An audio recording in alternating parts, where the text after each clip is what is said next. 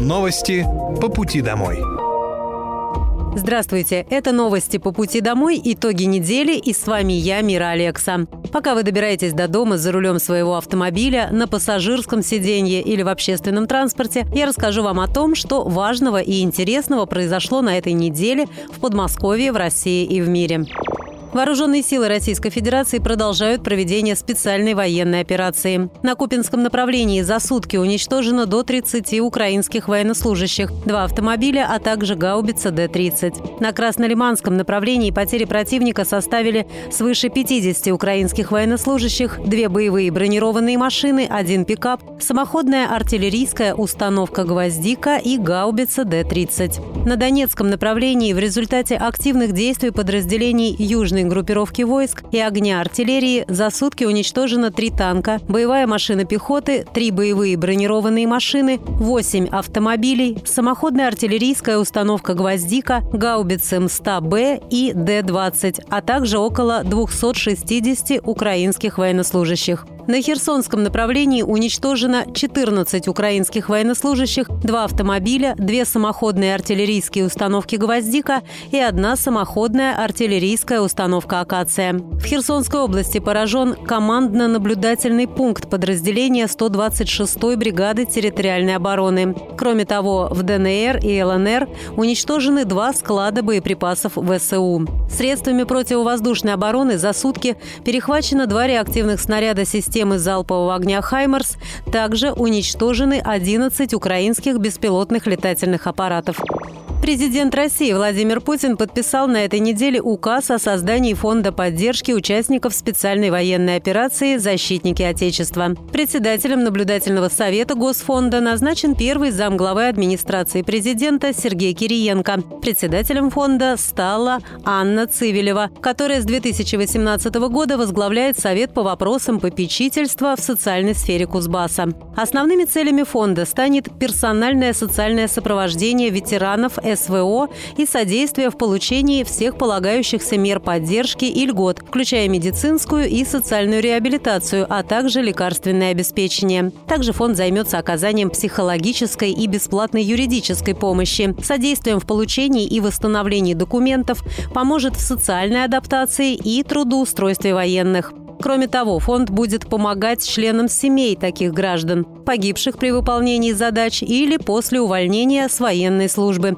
если смерть наступила вследствие увечья или заболевания, полученных при выполнении задач. Президент России Владимир Путин на этой неделе провел встречу с губернатором Подмосковья. Андрей Воробьев доложил главе государства о результатах работы по социально-экономическому развитию Московской области за 2022 год. Спасибо за возможность э, доложить, отчитаться об итогах 2022 года.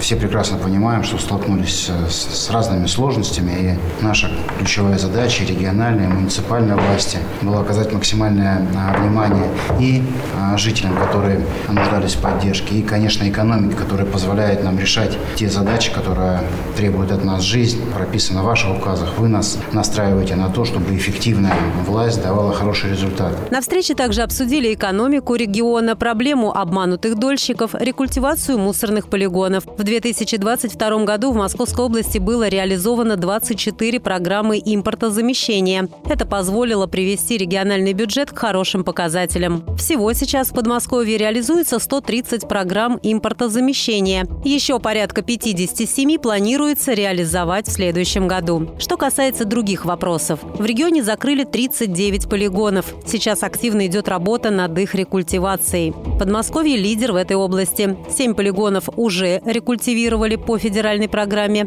Сейчас это экологически чистые территории, которые не приносят вреда окружающей среде. В ближайшие два года будет закончена рекультивация самых сложных полигонов. Это Серпухов и Волоколамск. Губернатор добавил, что ведется большая работа по созданию индустрии переработки отходов, и она очень востребована. Еще одно направление, где Московская область тоже лидирует, это социальная газификация. У нас уже 310 тысяч человек стали участниками льготного подключения газа. В прошлом году мы эту программу также завершили, подчеркнул Андрей Воробьев.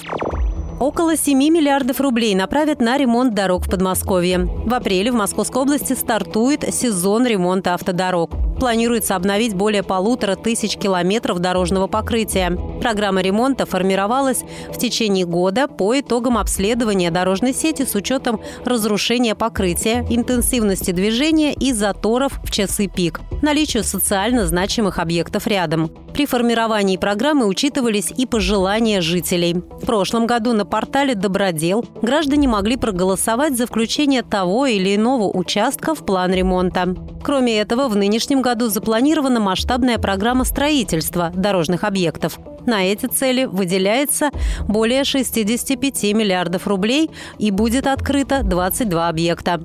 Среди крупнейших проектов это реконструкция Октябрьского проспекта, благодаря которой порядка 500 тысяч жителей Люберец и Раменского округа смогут сэкономить время в пути.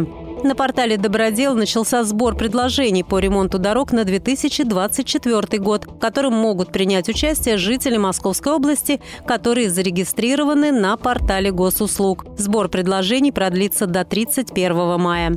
Ранее губернатор региона Андрей Воробьев заявлял, что своевременное обслуживание дорожной сети региона является залогом ее безопасности для жителей.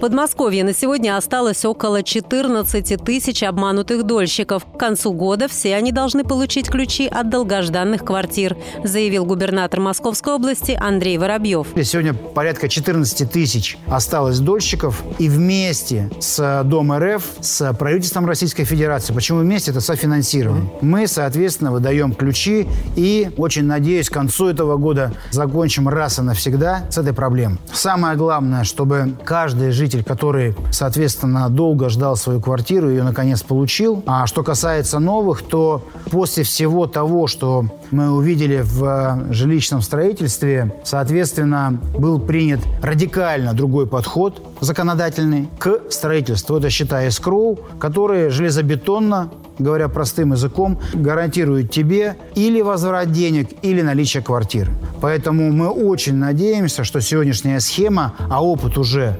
показывает, что она работает фу, без перебоев.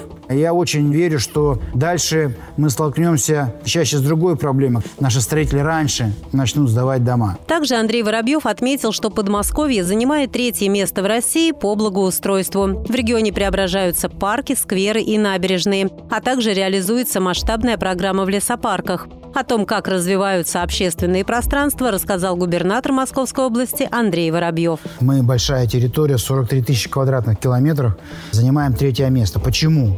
Потому что 5 или 6 лет назад мы услышали очень серьезный запрос у жителей на благоустройство. Сквер, общественное пространство, парк, городской, лесопарк. Все это меняет твою жизнь, качество жизни, когда это выглядит соответствующим образом. Мы единственные, кто создали Министерство благоустройства специально, потому что всегда есть у любого начинания скептики, оппоненты, и мы предполагали, о, министерство. Но, создав министерство, мы убрали другое. Мы не увеличили численность чиновников. Мы их перенацелили на то, что больше всего беспокоит наших дорогих жителей. И поэтому мы активно, сегодня 16 лесопарков у нас благоустраиваются. Чистка леса, гаревые дорожки, видеонаблюдение, туалет, входная зона, а, сервисы. И самое главное, кроме того, что там отдыхают жители и зимой, и летом, туда приходит малый бизнес, приходят ребята-тренеры, инструкторы, те, кто оказывает разные услуги, которые могут предоставить в аренду тебе там самокат, я не знаю, велосипед, что ты хочешь. И все это, это и есть э, и экономика, и качество жизни. И этому мы уделяем огромное значение. Почему? Потому что жители нам говорят, о, мы этого хотим, делайте дальше.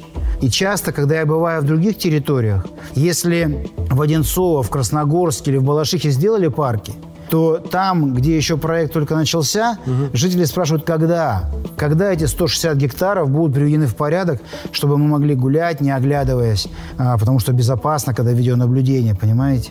И вот э, это наша большая работа ведется. Слава богу, у нас есть на это бюджет, есть подрядчики, которые быстро и качественно научились выполнять эту работу. Поэтому благоустройство Это один из наших приоритетов.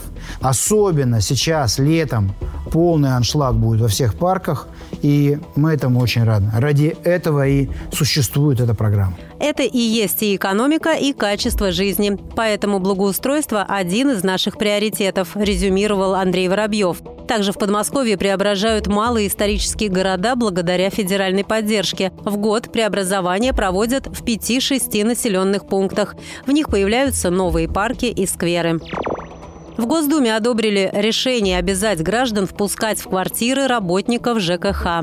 Инициатива Минстроя России обязать граждан впускать в свои квартиры и дома работников жилищно-коммунального хозяйства поспособствует решению многих вопросов с тепло-, водо- и газоснабжением. Для граждан, которые повторно откажутся от допуска коммунальщиков в свою квартиру, будет предусмотрена административная ответственность. Отмечается, что недопуск коммунальщиков в квартиры – это глобальная проблема. Сейчас без согласия жильцов можно войти в дом только в случае аварий, когда есть угроза жизни соседям. С другой стороны, нововведение Минстроя России должно помочь гражданам избежать визита мошенников. Эксперты говорят о рисках роста числа мошенничеств. В помещения под видом коммунальщиков могут проникнуть злоумышленники. Чтобы не допустить этого, необходимо тщательно продумать систему оповещения о предстоящих мероприятиях и ввести наказание за нарушение этих правил для ресурсоснабжающих организаций, отмечают специалисты. Подмосковье вошло в тройку лучших регионов по индексу качества городской среды за 2022 год. Согласно оценке Минстроя России, в числе первых оказались Мытищи в категории «Крупные города», Реутов в категории «Большие города» и Можайск в категории «Малые города» с численностью населения от 25 до 50 тысяч человек. По итогам 2022 года самой благоприятной средой в области признаны Реутов, Люберцы, Красногорск, Котельники и Можайск. Также 65 городов показали прирост индекса. Как рассказали в пресс-службе Министерства благоустройства Московской области, благоприятнее обстановка стала в Рошале, Дубне, Пушкино, Высоковске, Талдоме, Кубинке.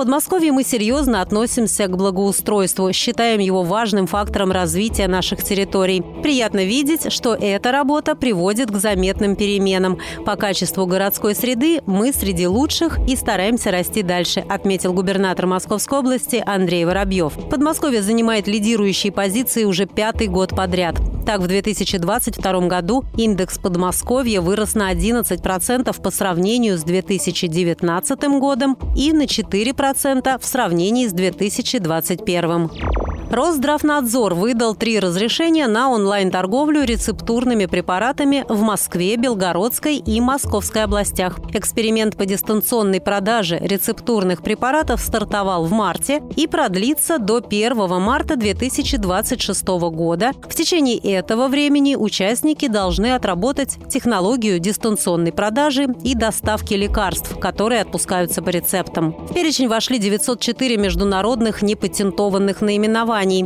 препараты самых разных терапевтических групп. В список не вошли препараты, которые содержат наркотические, психотропные, сильнодействующие и ядовитые вещества, антидепрессанты, снотворные, анаболические стероиды и антипсихотические средства, а также применяемые для прерывания беременности. Перед тем, как продать лекарства, в аптеке обязаны будут проверить, соответствуют ли документы заказчика личности гражданина, на имя которого выписан рецепт. Рецепты на препараты могут быть оформлены в виде электронного документа.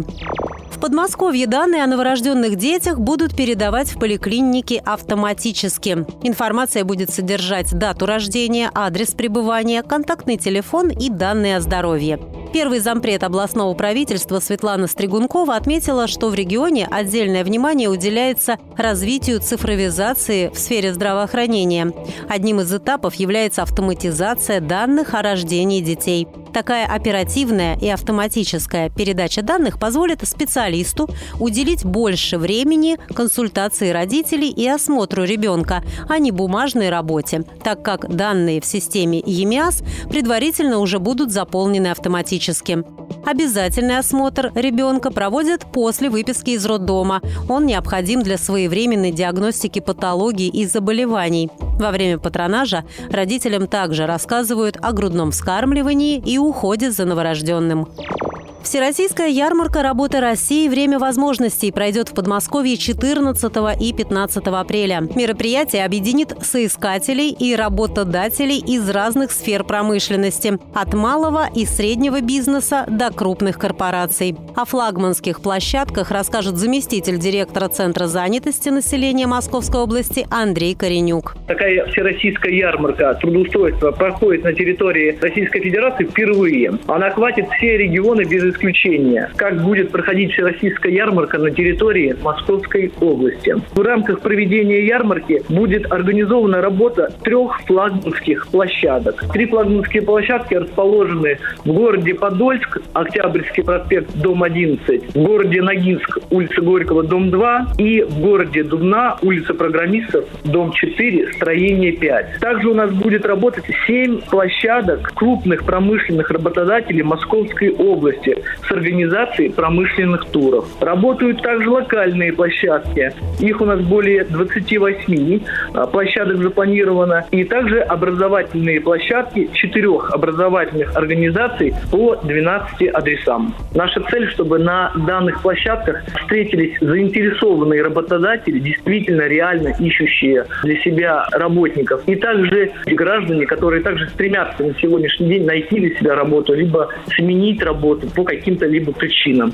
Ну и также на ярмарке будут студенты, старшеклассники, родители, которые тоже будут охвачены различными мероприятиями. В основном сейчас вакансии, которые востребованы на рынке труда, это рабочих специальностей. Безусловно, э, немалое количество у нас вакансий и белых воротничков. Менеджеры, топ-менеджеры. Вакансий достаточно много, несколько тысяч вакансий. Вакансий много, работы хватит для всех. Свои вакансии представят топовые промышленные и производственные предприятия. Для участников это возможность пройти собеседование с несколькими работодателями сразу на одной площадке, найти работу как внутри своего региона, так и за его пределами. Кроме того, все желающие смогут повысить свой профессиональный опыт или даже записаться на переобучение. Подробности о площадках и времени проведения можно уточнить в телеграм-канале Центра занятости населения.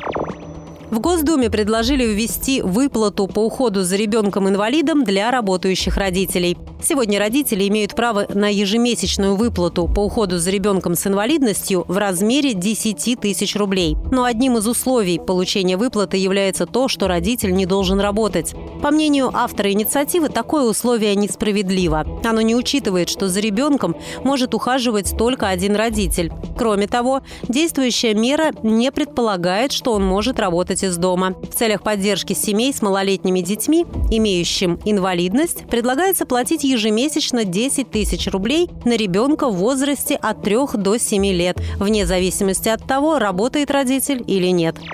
Подмосковье упростили запись детей в кружки и секции. Теперь у каждого кружка есть уникальный номер. Его нужно ввести на региональном портале госуслуг при подаче заявления, и все остальные поля заполнятся автоматически. Это сильно упрощает запись и сокращает время. Раньше при подаче заявления на кружки родителям приходилось заполнять много полей на госуслугах. Теперь же нужный кружок можно найти на сайте «Навигатор детства». Там же, напротив каждой дисциплины, указан артикул. Нужно просто скопировать этот артикул при записи на занятия, а остальные данные подгружаются автоматически. Также артикул можно узнать у педагога в образовательной организации. С начала учебного года от родителей Подмосковья в онлайн-режиме поступили поступило более 720 тысяч заявлений на запись в кружки и секции. Самыми популярными направлениями являются, естественно, научные занятия, социально-гуманитарной направленности и технической. Кружок можно выбрать на сайте new.dob.mosrec.ru, а записаться через региональный портал госуслуг.